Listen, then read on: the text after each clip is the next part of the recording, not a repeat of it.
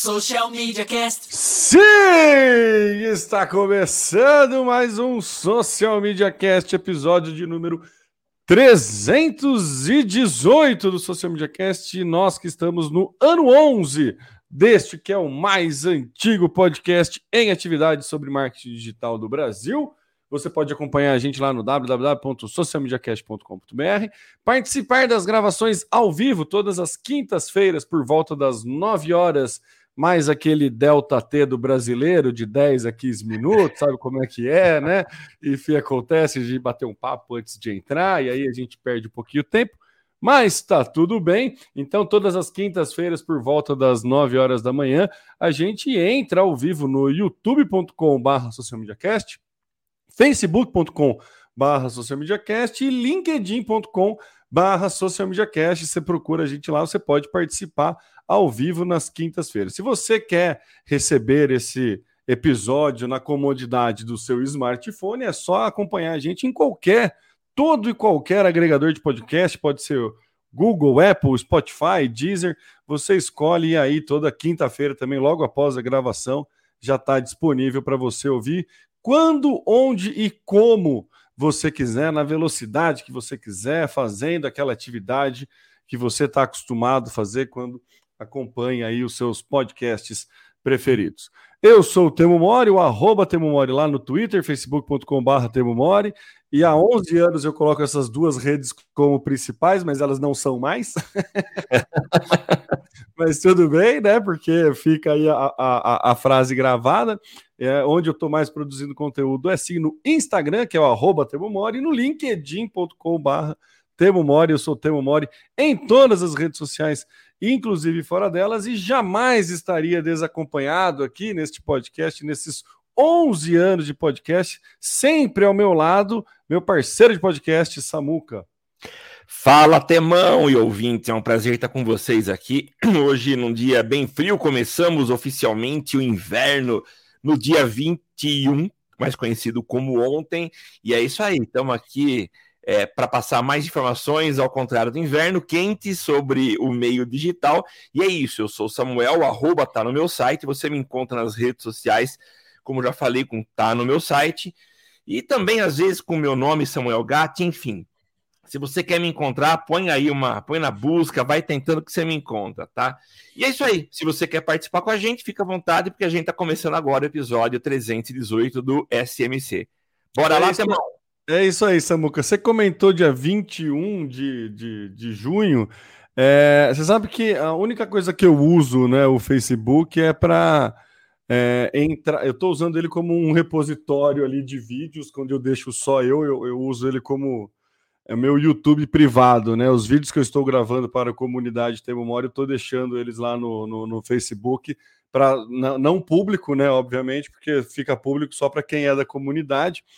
Mas vira e mexe eu entro lá para analisar como é que foi o vídeo. Eu uso o Facebook, a minha timeline, para assistir os meus vídeos.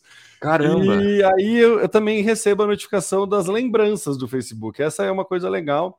Muito e legal. ontem eu recebi a lembrança da primeira palestra que eu dei na minha vida, que foi no dia 21 de junho de 2012, 2011 ou 2012, acho.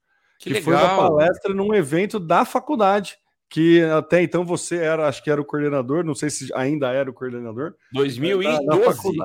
2011 ou 12, agora eu me confundi. É, 11 ou ainda até julho eu era. Aí, aí é, então, então era para ser.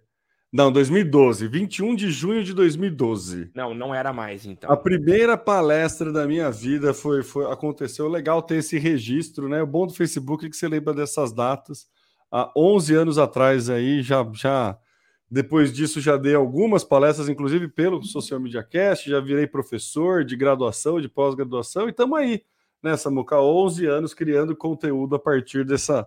Foi o primeiro despertar ali para essa, a, a, o compartilhamento de conteúdo há exatos 11 anos atrás e um dia que veio essa lembrança. Enfim, resolvi começar o, o cast aí do, de uma maneira nostálgica. Você está usando o Facebook para alguma coisa, Samuca? Olha, eu perdi, eu perdi meu. Bom, vamos falar, vamos saudar, vai temos. Salda essa Pelo pessoa de Deus, pesadíssima audiência aqui, de qualidade, né? Não, não, não, nenhuma brincadeira para com o peso, viu, Eduardo? Fica tranquilo. Mas pesadíssima qualidade aqui dos nossos. É, quem está nos acompanhando, Eduardo Soares, esse, nossa, referência. Da, da, da, esse também é daqueles que a gente não, não lembra quando conheceu, mas faz tempo e, e, faz tempo que, que presta bons serviços à publicidade, né, Samuca? Ai, temo. Bom, Eduardo Soares. Esse é o cara, é, super gente boa, amigão nosso realmente há muito tempo. E sim, presta excelentes serviços ao meio digital. Aliás, seria importante a gente trazer de novo o Eduardo aqui, mas agora na qualidade de presidente da PP Ribeirão. Né? Já faz um só. tempo que ele está nessa posição e eu acho que seria legal a gente trazer para falar sobre o mercado publicitário regional. Eu acho que seria legal. Certo, Du? Convite aceito ou não? ah, a gente nem. A gente nem... Ó, ele participou do 210, o Eduardo Soares aqui. A gente já está no 318. É, tá uma boa, uma boa, um bom timing para voltar ainda. Um bom timing para voltar. Excelente. Ele veio falar sobre, no episódio 210, que foi no ar em 2018. Olha só. Há 40 anos atrás, 2018. ele veio falar sobre marketing de conteúdo, olha só. Legal. Que, que legal. Então, Du, convite aceito. Vamos combinar a data então, tá? Maravilha. Vamos lá então, seguindo, começando com a pauta, Samuca. É... Ah, não, eu tinha perguntado para você o que, você estava usando o Facebook, né? Você não chegou a responder. Cara, eu perdi meu Facebook no ano passado por um problema de segurança. Tentei de todas as formas, cheguei a recorrer à equipe de segurança do, do da Meta mas a resposta foi, infelizmente não. Tudo isso porque eles me, como eu estava trabalhando com política, eles me forçaram a, a ter a, a, o acesso em dois fatores, né? E eu estava usando o Google Authenticator. Só que quando você troca de celular, você tem todos uns trâmites para poder transferir o Google Authenticator para o novo celular. E eu, por uma distração, não fiz isso. Então eu perdi aquele código então eu consigo colocar o login, a senha, mas na hora que chega o código, eu não tenho esse código. Enfim, então eu reduzi demais o uso de Facebook, tenho usado um pouco mais Instagram, mas eu tenho usado bastante, muito mais para consumir o Twitter. Twitter, para mim, tem sido a rede social apesar do que se tem sido feito para acabar com o Twitter, é a que eu mais estou usando. É mesmo, Samuco. Olha só que, que, que é. interessante. É. Eu, eu, a gente é muito saudosista com o Twitter, né? Demais. Eu gosto muito do Twitter. Eu, eu vou no Twitter muito para para a, a, a, busca do Twitter. Eu gosto muito porque o Twitter é o melhor para furar a bolha, assim, né? Isso, então você é. faz a busca sobre um tema ali, você escuta várias opiniões distintas, diferente de quando você vê dentro da tua rede, né? Então é. eu gosto muito do Twitter para isso. Mas isso também é um problema, né? A gente vai ficando velho, a gente vai ficando cansado de sair da bolha, assim. vai dando uma canseira, mas enfim, tem, tem que tá, estar tá com o estômago bom ali para entrar no Twitter. Eu, pelo menos, né? Não tem que estar tá com o estômago bom para entrar no Twitter ali. É, precisa. E agora, não está nem na pauta, mas Meta anunciou recentemente a sua versão do Twitter, né? Ah, é. É, é eles já estão trabalhando nisso. Automaticamente, quem já tem conta no Instagram já vai ter acesso liberado a essa rede social. E a ideia deles é abocanhar o espaço que vem sendo perdido por conta das atrocidades uh, muskianas, né? No, no, no, no Twitter. A gente viu aí Mastodon e Ku é sempre muito estranho falar isso, é mas estranho. As duas a quinta redes... série, nossa, fala tão alto nesse, nesse momento, né? Não tem jeito. E eu, eu, vi, é, a gente viu o crescimento, o surgimento, ou talvez o aparecimento aqui para o mundo ocidental dessas redes sociais, mas parece que foi uma bolha, um crescimento que explodiu depois. Ninguém mais fala dessas redes sociais, acho que ninguém está com uma atividade plena nelas. e aí Instagram tentando buscar seu espaço. Mas enfim, eu não coloquei na pauta, esse assunto era só para comentar porque Twitter veio à tona. É, eu dei uma googlada rápida aqui e a pauta é de, de maio, 19 de maio, falando Isso. que poderia ser lançado agora em junho. É, ela foi anunciada. A mais recente que eu vi a respeito da Meta lançar um rival do Twitter agora em uhum. junho. É, não foi lançado oficialmente, Mas... foi lançado, eu acho que para influenciadores, a última notícia que eu vi. É, foi liberado para alguns produtores de conteúdo, Isso. pode ser chamado de Project 92 ou Barcelona, é os nomes que estão falando lá, mas é uma, uma próxima rede social aí. O slogan do novo produto da Meta é Instagram para os seus pensamentos. É isso. Que tem tudo a ver com a chamada do, do Twitter, não era o que você está pensando? Acho o que era alguma coisa assim. você está pensando, é. O, o Twitter era o que você está pensando e o, o, Facebook era o que está acontecendo. Ah, não, acho que era, era do Facebook que você está pensando. É, acho que era, é, acho que era o contrário, alguma coisa é, assim. Acho que era o contrário. Mas, enfim, interessante, hein? É engraçado, né? A gente vê um, um, um maluco comprando uma empresa e maluco, bom, interprete como você quiser. É, maluco, literalmente, meu. É, então, eu ia tentar né, ser mais didático, mas tudo bem. É, compra o um negócio, abre um gap aí de mercado que hum, pouco tempo atrás acho que o Zuckerberg não teria o menor interesse de disputar, né? E agora então... passa.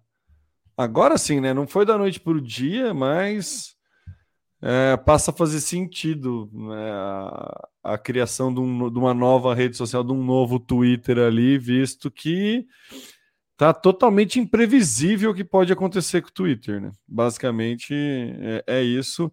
A gente falou no cast anterior da, da, das, das gafes amadoras do Twitter de travar na live com o próprio Elon Musk.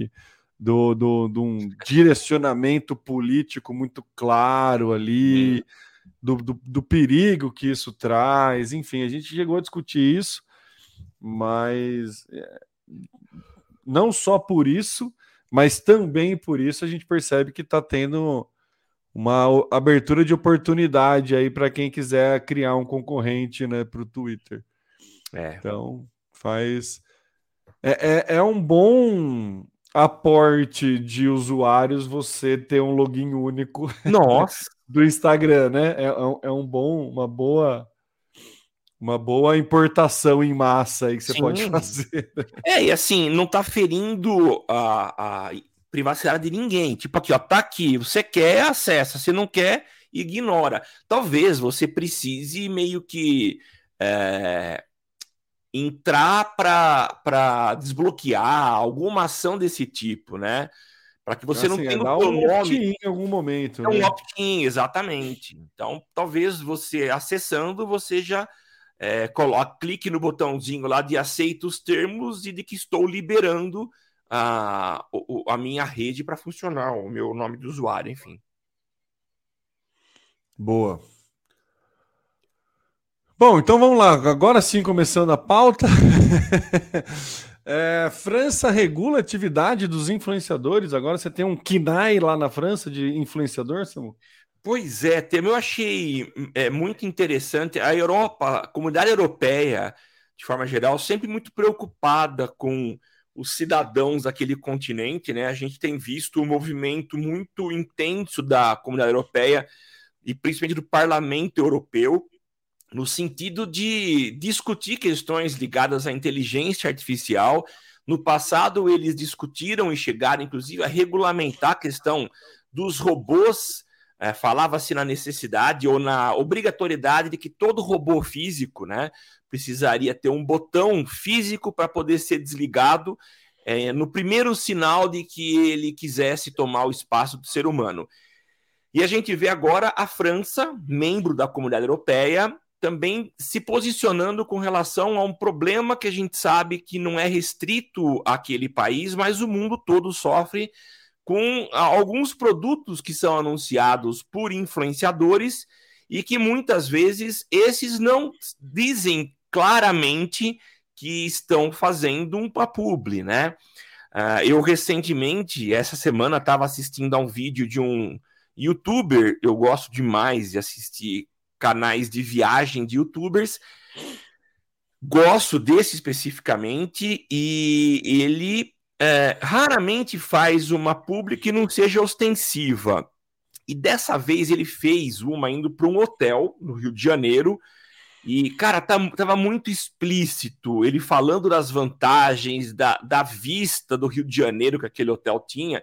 E em momento algum ficou claro que aquilo era uma publi, era um publi editorial, né? O que, que a França está querendo agora? É, tá querendo não, ela conseguiu aprovar, foram 365 senadores, independentemente da, da, da do ramo ideológico que lhe pertence, mas é, quase que unanimidade a aprovação do que eles chamaram de selva de influência, né? A, Fran a França tem 150 mil influenciadores e o problema estava uh, ah, sem controle, tanto que eles chamavam a selva dos influenciadores, né? Porque não existia nenhum controle. E essa nova lei, ela vem aí para regular a atividade dos influenciadores digitais, reconhecendo que eles têm uma influência muito grande na sociedade, né? A partir de agora, eles precisam, uh, antes de começar a fazer qualquer anúncio, obter uma licença junto ao governo francês. E essa licença, ela envolve a comprovação de critérios como número de seguidores, engajamento, qualidade do conteúdo e de que estão em conformidade com as, as regras estabelecidas pelo governo, né? Então, uma série de critérios que é, é, tentam proteger a sociedade de é, é alguns tipos de produtos que são considerados, considerados danosos, como, por exemplo, é, apostas, uso de tabaco, uh, jogos de forma geral. Então, é aquele tipo de, de anúncio que geralmente gera algum tipo de discussão. Um deles, e que está na moda aqui no Brasil, é, são as apostas, né? Tanto que o governo está de olho não na regulamentação da, das, dos anúncios relativos a apostas, mas sim no quanto que ele pode faturar com o dinheiro que é investido, investido não, que é gasto pelos, pelos brasileiros nessas apostas. Ele quer cobrança de impostos. Mas o grande problema, e o que eu ia falar, né, o que está em voga no momento, é a tal da Blaze envolvendo influenciadores. E eu estava assistindo agora uma entrevista naquele podcast do Inteligência Limitada, do Vilela, com Guga Figueiredo, o Will, o perito e os gêmeos investem. Muito legal, porque eles falam sobre golpes e falam também sobre apostas. Existem aqueles canais, aqueles portais que são sérios, mas existem aqueles que ganham, e na verdade a maioria ganha sempre, independente se você perde na aposta ou se você ganha, você, ah, esse, esses canais, essas empresas sempre estão ganhando. Tanto é, é não é, não é. Eles não são, é, não é caridade, né? Não é beneficência, não, não é, não. Não é filantropia, né? Não é filantropia. Inclusive, existia comissão e esses gêmeos investem e são, não é coincidência, mas são dois gêmeos. É, eles falam que, inclusive, você, você influenciador recebe comissão baseada nas perdas também, porque o canal tá, o, o o sistema de apostas está ganhando de qualquer jeito. Então, se você tem né, mil pessoas que apostaram, 800 perderam, você vai ter comissão baseado nas que perderam também. Então, ah, realmente é uma selva. Então, o governo francês está preocupado com tudo isso e resolveu colocar uma ordem no galinheiro para que os franceses não saiam prejudicados e empresas específicas acabem ganhando dinheiro às custas é, das perdas desses cidadãos. Acabem não, né? Já ganham, já já acontece. Não é assim, quando o Senado, quando um órgão estatal toma uma providência, é porque já foram, muitos foram lesados, já teve ocorrências. Dificilmente faz para prevenir, normalmente faz para remediar. Isso. É, então eu acho que fica muito claro aí o quão perigoso é isso. A gente vê o boom desses bets é, na mídia aqui, o quanto que já influenciou é, a CBF aqui no Brasil já, tá, meu, é, é uma febre esse negócio. E não é filantropia, né? Mais gente com certeza perde dinheiro do que ganha, só que eles só divulgam os que ganham, né? Então é, é, fica muito claro isso. Eu vi um dos influenciadores, Rafael Lara, falando a respeito desses é, sites de aposta, é. que tem influenciador vendendo como se fosse uma possibilidade de renda extra. Então. Olha que, que irresponsabilidade fazer um negócio desse, sabe? Meu, é, aposta é coisa que vicia, é coisa que, sabe, não, não é uma renda extra. Não. Não é um, um, um negócio que você pode ganhar ali. Então, é, é, é, bem preocupante mesmo e faz todo o sentido ter uma regulamentação ou, né, como a gente diz aqui, dar nome aos bois, né, Samuca? Responsabilizar que é o que a gente vem falando né, na questão da PL 2630, eu nem lembro o, nome, o, o número da PL mais, mas era da regulamentação, que é basicamente o que a gente acredita que, meu, você tem que, tem que responsabilizar a pessoa que está divulgando, é, o, responsabilizar a pessoa pelo que ela está falando. Né? Então, acho que esse é o, é, o ponto mais importante, assim, acho que esse é o o, a, a, briga que a gente tem aqui, e é o que o, o, parla, o parlamento francês aqui tá, tá, tá mostrando dar um primeiro passo, né, Samuca? Você Sim. levantou o número de 150 mil influenciadores na França, e isso já é o suficiente para eles chamarem da selva da influência. No Brasil, somos mais de 10 milhões de influenciadores. É. 10 milhões de influenciadores no Brasil. Então, Micro. se lá com 150 mil é uma selva, aqui o, o risco de dano é, é, é, é, proporcionalmente, né, segue a mesma escala. Então, é um negócio que a gente realmente tem que ficar atento, é um negócio que realmente tem que ter uma regulamentação, não dá para qualquer influenciador falar o que quiser sem é, ter, ter risco, sem ter, sem ter punição ou sem arcar com as consequências daquilo que está sendo falado. A gente sabe o quão perigoso é isso e a gente podia, né, é, se espelhar aí na, na União Europeia nesses, nesses quesitos. Então, enfim, Acho pouco provável, fica só o desejo, mas né, a gente tem que entender como que funciona. Se a Europa já está antevendo, né, ou se precavendo do que pode acontecer com 150 mil influenciadores, o buraco aqui pode ser bem mais embaixo nessa muca. Você muito mais embaixo, viu? Ai. Muito mesmo.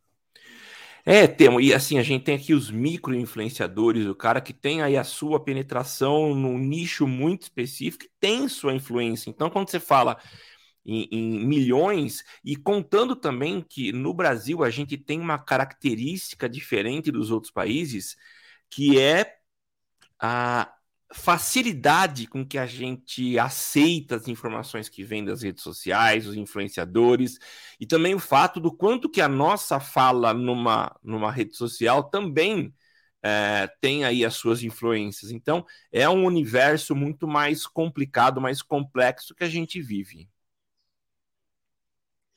A gente tem um problema que a gente tem uma fábrica de influenciadores é, não sei se é, não sei se é em todo mundo, se é exclusividade do Brasil isso, mas estava ouvindo um podcast do, do, do B9, aquele tem que acabar, e os caras brincaram falando que tem que acabar reality shows de, de tudo, né? Porque a gente tem reality show de tudo, né? E ele falou que o grande problema dos reality shows de tudo é são é, as pessoas que perdem o reality show que viram influenciadores. Então a gente tem um exemplo recente do cara, daquele movimento é, masculinista, acho que é esse o termo, do, do Red Pill, é, que é um produto dessa, dessa esse ganho de influência por uma questão de ibope dentro de um reality show, ele é ex-reality. Então a gente tem uma fábrica muito abastada de influenciadores por conta do modelo de reality show das TVs aqui no Brasil. Então, eu, eu lembro de ter visto, visto, aí um cara. Eu falei, nossa, o que, que esse cara faz, né? Além dele ser bonito, por que, que ele tem tanta, tantos seguidores assim? E aí ele era ex-participante do Se Sobreviver Case 2. Nada contra, sabe? Mas, tipo, é, é, é, é isso que gabarita ele a ser influenciador. E isso gabarita ele. E aí a gente vai voltar, Samuca, a vantagem da gente ser mais antigo, né? É que a gente tem um histórico que a gente consegue fazer paralelos, que foi a treta das blogueiras fitness com nutricionistas. Sim, o, isso mesmo. Nessa época já poderia ter regulamentado. É. Nessa época, porque tinha blogueira fitness que não tinha conhecimento, dando dicas de nutrição, como se fosse algo cientificamente comprovado, enfim. Enfim, eu, eu ia. A gente teve, né? Cargos altos na, na, na, na que não apro aprovavam a ciência, mas enfim. É. Então, assim, se a gente tivesse aprendido com esse caso das blogueiras fitness e, e, nutricionistas, talvez a gente já tivesse mais à frente nisso, né? Nessa questão de regulamentar esses conteúdos, mas enfim. O Calazans está presente aqui, ó. Calazans, o Willis Ferreira. Willis Ferreira também, o Calazans. Falando ainda de influência, que tal falar do case vencedor em influência em Cannes esse ano? Olha, não, tô, não, não peguei ainda a cobertura de Cannes, viu, Calazans? Preciso dar uma estudada é, nisso. Eu também não. Flip Vesting da Samsung. A marca fez uma caça ao tesouro para quem achasse uma propaganda específica no YouTube. Olha que legal. Legal, eu vou olhar. E, e bom, para você ouvinte que está boiando, assim como nós, vamos deixar esse link. O Calazão deixou um link para você dar uma olhada nessa campanha. Então tá aqui nas notas do, do episódio o link dessa campanha de Samsung. Obrigado, Calá. Muito bom, sempre muito prestativo aqui. E aí qualquer coisa a gente traz, a gente discute a respeito no, no próximo cast. Vamos a gente deixa na próxima pauta qualquer coisa, né, Samuca? Isso. Mas enfim, temos um problema com influenciadores. Né? Eu lembro é, de um, de um, de um, de um stand-up do Rafinha Bastos até, que ele fala que um ex-BBB casou com uma ex-BBB e aí tiveram um filho. Então ele fala, cara, não basta ser ex-BBB, agora eles estão se reproduzindo. reproduzindo. é, é, é, é, isso, sabe, cara? Todo ex-BBB é um influenciador, todo ex se sobreviver case, todo ex na cozinha com não sei quem, todo ex da batalha do cupcake então é, é, é difícil, é, é, é, complicado, é complicado. Esse mercado precisava, né, um olhar mais, não é profissionalizar, profissionalizar, mas é regulamentar mesmo, porque a gente vê aí muitos problemas aí com grandes influenciadores. É que os grandes é que acabam estourando os problemas, né? A gente Sim, teve é. o clássico caso do, do rapaz com nome de bicicleta que, né, apoiava o, nazismo e tudo mais, enfim. Ah, tá. Né? Então, é, é isso, né? né? Humberto Eco, que fala, falou que a internet deu voz aos idiotas, é dele essa frase? Não sei, Temo. Eu acho que é. Mas é uma é. frase conhecida. É uma frase conhecida. Coloca mas... Emilor Fernandes ou Arnaldo Jabor que passa. É, ou Clarice Lispector também. É. é. Samuca, vamos seguir de pauta então aqui. É, nosso queridíssimo amigo e Cristiano Santos, que é a, maior referência aqui para gente de LinkedIn. Ele tem um grupo né, no Facebook, também agora um grupo, um canal de transmissão lá no, no, no Instagram, que é o LinkedIn de Z. Inclusive, o Cristiano Santos é um que a gente né, Cara, tá é verdade. para chamar, a gente podia né, tentar voltar aí o namoro para ele vir aqui falar de LinkedIn. É, puta, pensa numa pessoa do bem, esse, enfim, não vou. Poderia rasgar muita seda para ele aqui, mas vou, vou só me atentar às informações a respeito de LinkedIn que ele compartilha. E ele trouxe algumas atualizações do LinkedIn aqui que é, a equipe do LinkedIn mandou para ele. E basicamente, a partir do dia 26 de junho de 2023, né, daqui quatro dias, é, o LinkedIn vai remover algumas ferramentas ali que eles entenderam que mais prejudicou a experiência do usuário do que facilitou a criação de conteúdo. E essas é, ferramentas são o vídeo no perfil, né? Para quem não sabe, você conseguir colocar ah, um vídeo na sua foto sim. de perfil. Isso não vai mais. Quem tem vai continuar tendo, mas acho que não vai poder fazer novo, pelo que eu entendi. Tá. É, links clicáveis nas imagens ou vídeos. Era possível você colocar um CTA, algum link dentro do vídeo, agora ele vai remover. E o, o que mais me surpreendeu aí, os carrosséis, que você podia é fazer é um documento, subir um PDF, criar um carrossel. O carrossel no LinkedIn é, está com os dias contados. Então, achei interessante o movimento do LinkedIn, confesso. É, quando ele montou o carrossel, Instagramou muito mesmo o, a, o hábito de consumo ali dentro. É, não, não acho nem bom nem ruim, é só um fato, tornou mais parecido com o Instagram, e agora ele volta atrás e tira essas possibilidades. O LinkedIn ele tem um, né, a gente falou aqui quando a gente comentou do Microsoft Ads, ele é um, uma plataforma você pode não gostar, pode ter todo o problema LinkedIniano, né? que vira aquele mundo da fantasia do LinkedIn. Tem um problema enquanto a isso, mas é, fato é que ele tem uma força muito grande por estar debaixo do guarda-chuva da Microsoft. E a Microsoft né, tem agora toda a inteligência artificial, tá, tá, tá em, tem o Bing crescendo, tem, tá, tá no, num, num momento de ascensão novamente aí.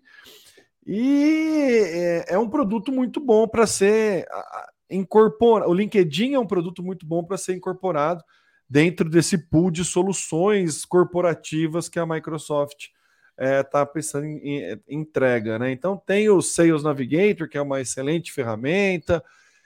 E, então eu achei bastante interessante esse movimento de tirar algumas funcionalidades e principalmente do de tirar o carrossel por uma questão de talvez de autenticidade da rede, de não copiar algo de uma rede vizinha cujo objetivo é completamente distinto. Não sei qual foi o objetivo, mas gostei, confesso que gostei da, da muito mais da tomada de decisão da rede do que efetivamente da tirada, do, do, do posicionamento na rede, do que a, a, a retirada da funcionalidade. Achei inteligente, porque de certa forma serve muito como um posicionamento essa, essa atitude. O que, que você achou, Samuca? Temo, não tem como a gente não citar Elon Musk e o que ele tem feito com o Twitter, né? Então, algumas, alguns movimentos que soam como totalmente sem sentido. Vou dar um exemplo para você. Agora, antes, para você ter o, o, o, selo de verificado, você tinha que ser relevante, você tinha que ter é, uma quantidade de seguidores, existiam alguns critérios, né? O que, que ele fez? Pagou, você ganha. Qual a vantagem de eu ter esse selo de verificado, a não ser, por exemplo, é, eu acho que não, não sei se eu, eu sei que o, o, o Instagram tá fazendo a mesma coisa. O Facebook vai... e Instagram também. Você é, pode ter os selos verificados. Exatamente. Sim. A vantagem vai ser o acesso mais rápido a um, um, um, um, apoio em caso de segurança. Tipo, alguém invadiu tua conta, você vai ter lá um suporte. Só isso. Mas não faz sentido. Aí quando a gente vê o LinkedIn, que para mim é aquela é, ter aquele. Se eu pudesse transformar o LinkedIn numa persona, seria aquele executivo sério, centrado, que pensa em todos os passos que vai dar na condução da sua empresa. Porque é tudo muito bem pensado. E aqui, obviamente, com apoio do uh, algoritmo, que deve estar tá dizendo com certeza, não deve não, com certeza está dizendo o que funciona, o que não funciona. Então, para ele tirar algumas dessas soluções, é, com certeza é um movimento muito bem pensado e que, obviamente, para a gente pra, talvez possa ser uma perda de uma funcionalidade, como o carrossel, que eu acho super legal, é, quando utilizado na, na, na, meta, né, no Face e no Insta, mas provavelmente eles detectaram algum problema que estava mais atrapalhando do que ajudando. Então, eu acho, é, apesar de eu ser um usuário bem leve de LinkedIn, eu acho um movimento interessante. É, eu acho que o próximo passo podia ser diminuir o alcance dos textos que iniciam parágrafos com emoji. Porque isso também virou uma febre aí depois do, do. Não sei quem começou, a primeira vez que eu vi que usava muito bem isso foi o Plantão LinkedIn, que era uma, um, um conteúdo muito bom, que falava mal, inclusive, das coisas do LinkedIn. É, era maravilhoso esse conteúdo. Ah, não vou lembrar o nome da menina que, que, que, que fazia agora. Ah, que droga, queria. Tati, não vou lembrar. Deixa eu pesquisar aqui. E aí eu já trago. Daí eu já trago aqui plantão LinkedIn. Na hashtag que a gente acha aqui. Ah, não vou achar? Pô, todo mundo tá usando a hashtag, que sacanagem. Tatiane Lucrafta, Lucrafka. É isso o nome dela, que fazia esse plantão LinkedIn, e aí depois todo mundo começou a escrever. Teve até empresa que começou a copiar na caruda assim, os textos dela, e aí agora meio que virou. E aí você pede para o chat GPT criar um texto de LinkedIn como se fosse um social media, ele coloca os emojis. Ah, é? é. Mas enfim. É, na hora que você falou da persona do LinkedIn, né? Você começou a falar um executivo sério, não sei o que lá, eu tava vendo o momento que você ia falar que ele é coach também, porque, né, tipo, tem muito uma pegada motivacional no mas aí eu entendi que a, a, a, a brand persona, né? Você tava se É a brand persona, até porque se ele fosse coach, é porque ele talvez tenha fracassado na gestão da empresa e resolveu ganhar de outra forma. Não, com todo respeito aos coaches, gente, eu já falei aqui, a minha vida profissional foi transformada depois de um processo de coaching. É, não. Assim como em todo o segmento, existem bons e maus. Simples. É que Sim. tem segmento que facilita ter mais maus. A gente é do segmento de publicidade e marketing, né? Também facilita ter maus é, concorrentes ali. Sim, então, os coaches eles sofrem bastante com isso. Mas, enfim. O Calazans falando aqui, ó, será que o LinkedIn vai se posicionar com funcionalidades tradicionais, como fotos e links, ou vai TikTokizar com vídeos curtos? Eu acho que ele não TikTokiza, não. Eu também viu? acho que não. É, eu acho que não. Ele vai para pegada de artigo, ele e... vai para uma pegada mais densa, né? Mais densa ali, vídeos mais longos, talvez. É, o próprio tinha uns shorts do Instagram, né? Tinha uns, uns stories no Instagram que faz tempo que eu não, não acho ele. Ele chegou a ter, não tinha? Como chamava? É, o Instagram, o LinkedIn. O LinkedIn troca os nomes, né? Ah, eu não lembro. Mas ele tinha. Ah, é verdade. Não, é, mas assim, não... É, não vou dizer que não faça sentido você utilizar esse recurso de vídeos curtos para uma chamada, mas eu acho que o perfil desse, entre aspas, executivo ou do próprio LinkedIn, né, é, de assuntos que demandam um pouquinho mais de explanação, de, de se pensar mais, então, obviamente, você precisa de um tempo maior. Então, eu acho que serve para chamada para artigos ou para vídeos mais longos. É. Mas eu eh, gostei do posicionamento. Acho que mostra um posicionamento muito claro do, do que, que o LinkedIn está almejando, né, Samuca, com isso. Sim. E acho que faz muito sentido é, este posicionamento, ele fazendo parte da família que faz ali, estando embaixo do guarda-chuva da Microsoft. Sim, sim. Vamos para a última, mas não menos importante pauta aqui do nosso Social Media Cast, o, a publicidade e o envelhecimento da população, Samuca. Poxa, tem, é, esse é um, um, tema que a gente é, precisa parar para pensar, né? Eu não sei, eu sei que você não está mais tanto diretamente ligado à criação de anúncio, mas sim a planejamento, né? E quando você faz um planejamento, é importante, é necessário que você faça uma análise do público para o qual você precisa conversar e falar, e é, é, de quais canais serão utilizados para esse público. Eu sei que existe uma, um pensamento meio comum que quando você pensa em falar com adolescente, com pessoas mais jovens, talvez é, você exclua o Facebook, porque o Facebook, pelo menos para geral é no senso como, comum, né? No senso comum é uma rede social que ficou aos velhos, às pessoas com mais idade. É, provando que isso não é uma realidade, falamos no começo desse episódio que eu pouco acesso o Facebook, eu acabei criando uma nova conta, mas acesso muito pouco o Facebook. Então, e acesso mais o Twitter. Talvez o Twitter seja a nova rede social dos velhos, né? Mas o fato é que a gente precisa, não só na comunicação digital, mas também na tradicional, fazer um. pensar realmente em, em, no, é, nesse, nesse envelhecimento da população e como que a gente retrata essa população nas nossas campanhas, né? Quando eu, eu foi isso aqui com base numa matéria que foi escrita para o meio e mensagem pelo Mark de Zendmiklovzi. Nossa, é isso é bom para falar, hein? é o CEO do Tugaré Group. Sim. E ele faz uma análise interessante, né, de como que é retratado esse público chamado de geração prata uh, na, nas campanhas, seja, sejam elas na televisão, jornal, rádio e também no digital. Geralmente alguém mais velho que não está numa situação nativa, mas está ao lado de um médico, ao lado de um cuidador, sendo amparado por alguém. E essa não é a realidade dos, da geração prata, né? Essas pessoas têm vivido uma vida muito mais ativa. É, a expectativa de vida está aumentando e o, o, o, a gente precisa mudar a forma de olhar para essas pessoas, né? E a gente precisa também repensar as estratégias de comunicação. As pessoas mais velhas, elas representam um mercado é, consumidor significativo.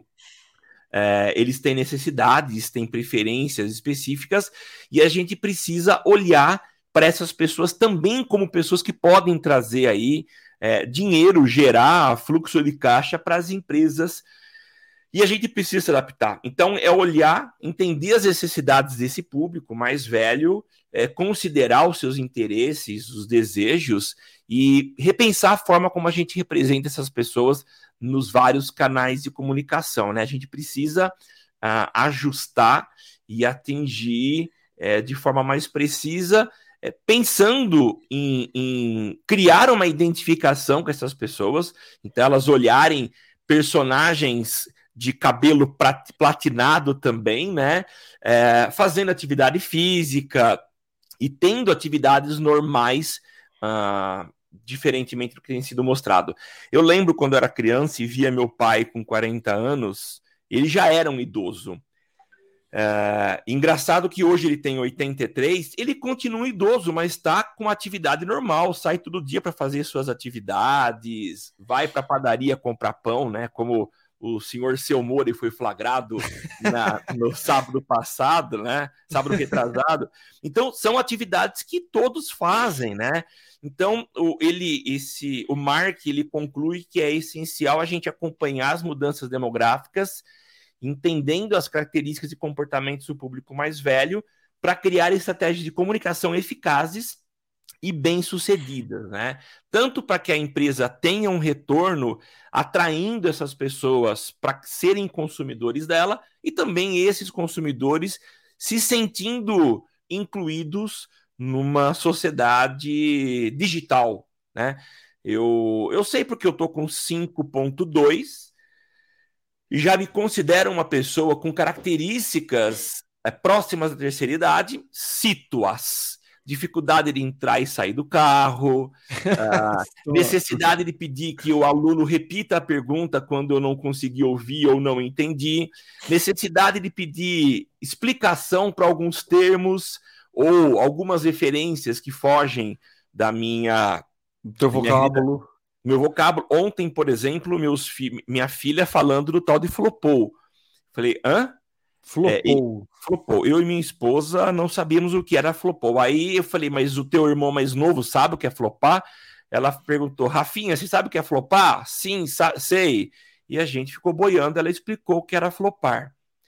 E então a necessidade da gente pensar que são pessoas que têm poder de compra e devem estar incluídas. Temo, o que, que você acha? Ah, Samuca, eu acho que é uma preocupação muito válida, né? É, muito dos conteúdos que eu tô. Uma das trilhas de conteúdo a, a, a, abre, abre, abre, ba, abre colchetes, não é colchetes, né? Tipo, de, eu queria falar Parênteses. de.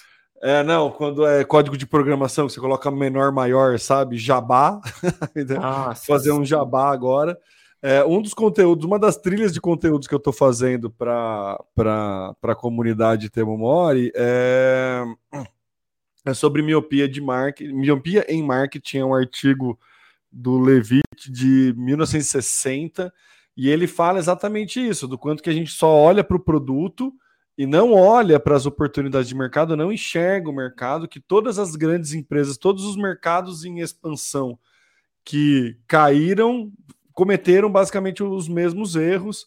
E aí é isso, é não entender as necessidades da população, não entender o mercado e só ficar olhando para dentro, né? De uma, uma forma bem resumida, é lógico que o artigo ele é bastante denso, tem bastante estudo, bastante insight legal a respeito disso. Se você quiser ter acesso a todo esse conteúdo, você vai lá em temomore.com.br barra comunidade e fecha o jabá. Então, assim, é, é, é, é é, primórdio né, do marketing a gente é, entender, é, o, entender de pessoas entender o, o, foco no cliente, né? Que é sempre isso. E aí a gente está vendo que a população está vindo com umas necessidades diferentes por conta desse próprio envelhecimento. E a gente está falando de uma, de uma, é, uma população 60 mais que é muito diferente da população 60 mais da geração anterior né? É, até o próprio íconezinho de 60 a mais, que é uma pessoinha com bengala corcundinha, assim, sabe? Quando você tem vaga para idoso. E aí, até o próprio ícone já não representa mais, porque uma pessoa de 60 anos hoje não é uma, não é aquele senhorzinho de bengalinha, corcundinha. Então, assim, ele é economicamente, ele é extremamente ativo, né? É, e é economicamente ativo também. Sim. Então a marca é, tem. Eu, eu, vejo muito pelo, pelo seu Dagoberto, né? Meu pai, é, meu pai é de 46, ele completou 70 aí, eu nunca lembro, não consigo fazer a conta, mas enfim. Ele é uma pessoa que, meu, ele quebrou uma máquina, quebrou a lava, a, o filtro de água, o filtro do, da casa dele precisa, o filtro, o purificador de água precisa trocar o filtro, ele vai na autorizada, vê o preço, não compra, entra no Mercado Livre, pesquisa o mesmo produto, compra pelo Mercado Livre, chega na autorizada com o produto pronto, perguntando quanto que é só a mão de obra. Então, assim, ele existe um hábito de consumo de compra online. Todos os eletrodomésticos comprados na casa dos meus pais, a grande maioria é comprado online. Então, eles são economicamente ativos. E não existe nenhum canal de YouTube, por exemplo, ou Facebook, de review é, com a linguagem desse público. Pelo menos eu não conheço. Então, então existe, né? A gente está falando de gap de mercado, existe sim essa necessidade de conversar diretamente com esse público, e é um público que, é, por grande parte da, da, da publicidade, é um público negligenciado e que só é impactado através de, meu, de campanhas muito estereotipadas, tipo Prevent Seniors. Sim. Então, então assim, é, é, eu acho que tem uma, uma, possibilidade de oportunidade aí para se trabalhar, para grandes marcas se trabalharem. É, quando o Mark, eu não vou conseguir falar o sobrenome dele de novo, escreve isso, é, ele não é, ele ser CEO do Tugaré Group não é pouca coisa. O Tugaré Group tem um braço de health que atende farmacêuticas, que trabalha há muito tempo, com, tem como público final prioritário né, as pessoas de mais idade. Então, com certeza, ele tem muito conhecimento a respeito disso que ele está falando. Então, eu acho que realmente é, é, tem um gap de mercado aí. Então, a, a questão é, é, é, como marcas que possam possam se comunicar com esses com esse com esse mercado vai criar identificação com esse mercado. Sim. Acho que é, é, essa é a, a, maior questão de, de planejamento, né, Samuca? É, é, é, entender isso. Meu, que influenciador comunica com essa galera? Por quais canais? Que tipo de propaganda vai chamar a atenção? Entendeu? Então, eu acho que faz muito, faz muito sentido essa pauta que você trouxe aqui, Samuca. Faz, é muito claro aí a importância da gente é, entender o movimento da população, porque é isso. Né? Se já tem essa necessidade, em 10 anos ela vai ser ainda mais latente, é, mais, mais presente. Latente. É. é. entendeu? E o que, que são 10 anos na, na, na vida de uma empresa? Não é nada. Numa grande empresa, numa grande corporação, 10 anos, cara, não, não é nada assim, sabe? Então, cinco anos, menos, entendeu? Então, tem que começar a fazer esse tipo de estratégia e tem uma oportunidade de mercado muito clara para trabalhar esse perfil de público que eles são carentes e, de novo, são economicamente ativos, assim, né? Muitos deles, né? Tem, tem suas, suas economias, tem tudo, tá, tá, tá tranquilo e investe. Um, um, um, mercado que aproveita bem isso é o mercado de turismo, talvez, eu acho. Que esse mercado entendeu. Tem, é, é, identifica muito bem oportunidades de turismo para idoso para terceira idade, melhor é. idade, né? Tem termos mais, né, com maior eufemismo aí para é. falar idoso. Eu já ouvi falar de pessoas da, da melhor idade que esse termo não tem nada a ver porque vem as dores, vem um monte de dificuldade. Sim. Isso eu ouvi de pessoas idosas. É, é bem isso. E, Mas e... É, eu, é, acho, eu que... acho que realmente o mercado de turismo está aproveitando. Isso era um negócio que eu queria fazer já há um bom tempo mas sem condições. Eu amo viajar, gosto de, de, de, de voar, de dirigir, eu, eu acho que seria um, uma ideia interessante criar um canal específico para idosos. Então, é passeios que têm acessibilidade, que o idoso consegue ir de boa mas nunca consegui colocar em prática esse meu é, sonho. É, é porque quando a gente vai viajar, principalmente quando a gente é novo, a gente vai para um lugar, vai ficar dois dias no lugar, você tem a planilha de Excel de todas as coisas que você tem que ver, você tem que ser produtivo até nas suas férias para conseguir aproveitar tudo que você está querendo. Então existe ali até uma produtividade tóxica durante a sua é viagem é de férias. Né?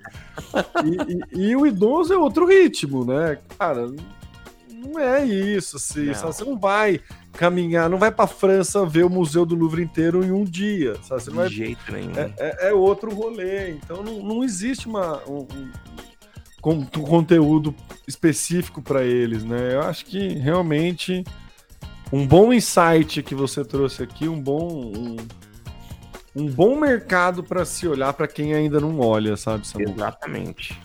Legal, irmão. Ó, oh, o Calazans comentou aqui também. Há um gap falando de tecnologia para a geração Z e outro para 60 mais. Quem sabe ainda para pessoas que convivem com as duas gerações.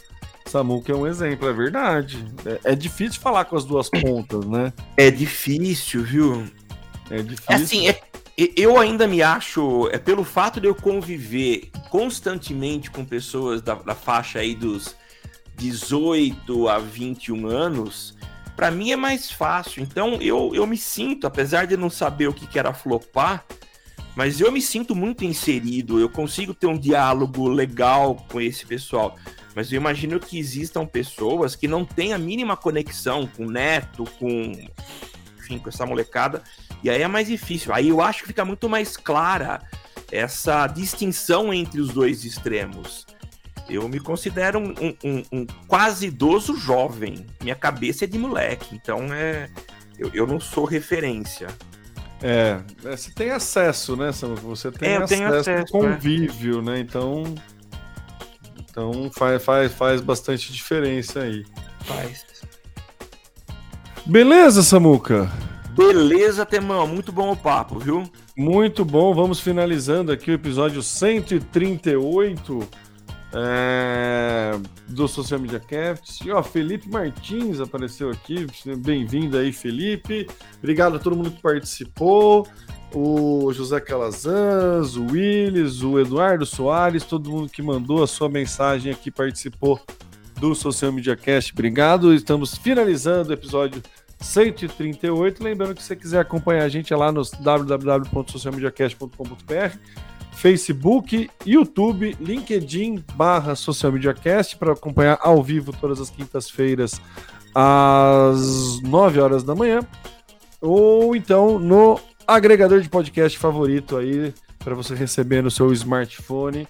É, pode ser no Spotify, no Deezer, no Google, Apple, Addict, Wish, enfim, qualquer, qualquer, qualquer mesmo agregador de podcast, a gente está presente lá. Eu sou Temo Mori, Temo Mori lá no LinkedIn, no Instagram, no Twitter, no Facebook, troquei a ordem. e também fora das redes sociais e passa a bola para as considerações finais do Samuca. É isso, Temão. Um prazer mais uma vez compartilhar com vocês. Você me encontra nas redes sociais, procura por estar no meu site, por Samuel Gatti. E a gente volta a se encontrar na semana que vem com mais notícias sobre os meios digitais. Tchau, tchau. Maravilha. Aqui você aparece, aqui você acontece. Social Media.